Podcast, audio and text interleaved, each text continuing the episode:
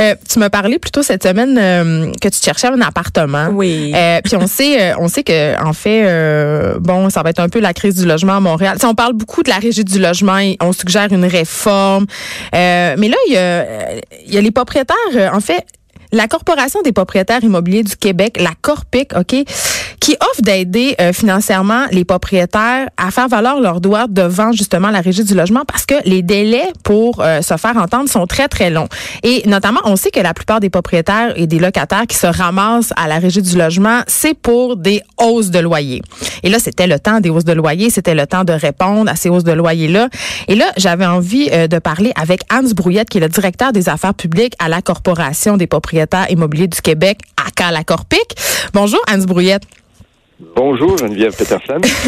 Écoutez, euh, on dirait que les propriétaires ont pas bonne presse et là, euh, on apprend justement que vous voulez mettre en œuvre des mesures facilitantes justement parce que les propriétaires qui veulent aller défendre leurs points devant la régie euh, ont à payer des frais qui sont bon pas très élevés. Là, on parle de 48 à 76 dollars, mais quand même vous offrez de les rembourser ces frais-là. Pourquoi? Oui, on, rembourse les frais des propriétaires qui vont déposer des demandes de fixation de loyer d'ici le 30 avril. Parce que généralement, quand euh, le locataire refuse l'augmentation de loyer, ce sont souvent pour des montants minimes euh, entre ce que le propriétaire euh, demandait et ce que le locataire est prêt à accepter. Des fois, c'est rien du tout.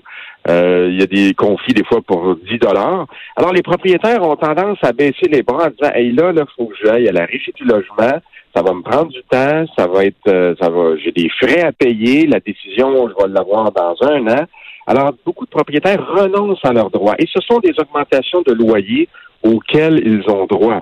Alors, nous, ce qu'on dit cette année, c'est regardez, euh, si vous avez des locataires qui, année après année, refusent vos augmentations ou s'abstiennent pour quelques dollars, cette fois, allez-y à la régie du logement.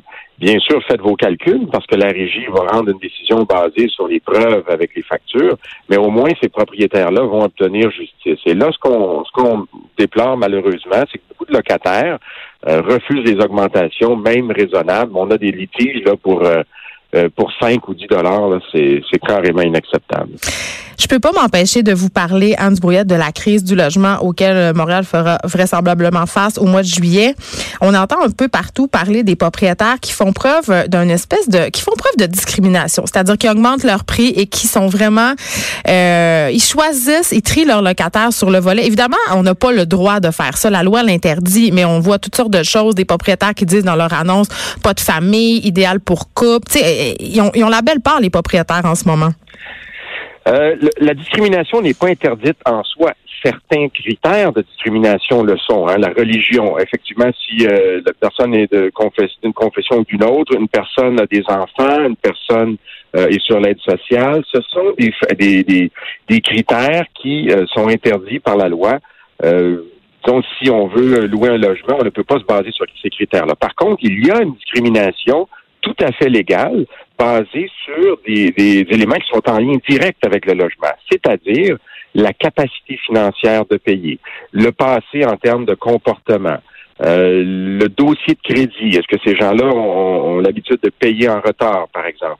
Alors, ce sont des critères que les propriétaires ont malheureusement dû mettre de côté pendant des années parce que c'était très difficile de louer des logements. Donc, euh, beaucoup de propriétaires prenaient des risques. Mais vous avez raison, le taux d'inoccupation a radicalement diminué depuis deux ans, ce qui fait que les propriétaires maintenant ont le choix et c'est tout à fait normal qu'un propriétaire de triplex, par exemple, se dise, ben moi, là, je peux pas me permettre qu'un locataire ne paie pas pendant un ou deux mois de loyer, je n'arriverai pas financièrement. Oui, on parle des, euh, des, propriétaires occupants dans, dans, bien des cas, justement, qui pour qui l'achat d'une propriété multiplex est euh, leur seule façon d'accéder à la propriété. Mais avant de vous quitter, Brouillette, j'ai une question sur le fameux dossier de crédit.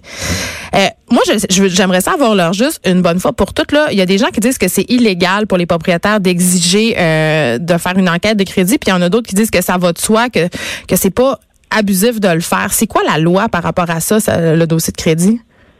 Euh, ben écoutez, il y a un jugement qui a été rendu très récemment, l'été dernier, disant que le propriétaire avait même le droit euh, d'exiger de voir euh, la source de revenus, donc de contacter l'employeur, d'obtenir l'information sur le salaire et même dans certains cas obtenir le numéro d'assurance sociale. Donc, ça a toujours existé, les enquêtes de prélocation et les critères pour obtenir les informations, toujours avec le consentement du candidat, euh, ont été confirmées par le tribunal. Mais n'oubliez pas une chose, les propriétaires font face chaque année à 100 000 cas de non-paiement de loyer, dont à peu près la moitié se rendent à la régie du logement. Alors, c'est certain que pour éviter euh, le plus possible euh, ce genre de problème, les propriétaires travaillent en prévention et ça avantage les locataires dans certains cas. Euh, si vous n'avez pas les moyens de payer, mieux vaut pas signer de bail et vous trouvez un coloc ou une caution à tout le moins. Merci beaucoup, Anne Brouillette. C'est toujours très intéressant de vous avoir à l'émission. Merci à vous, au plaisir. On rappelle qu'Anne Brouillette est directeur des affaires publiques à la Corporation des propriétaires immobiliers du Québec.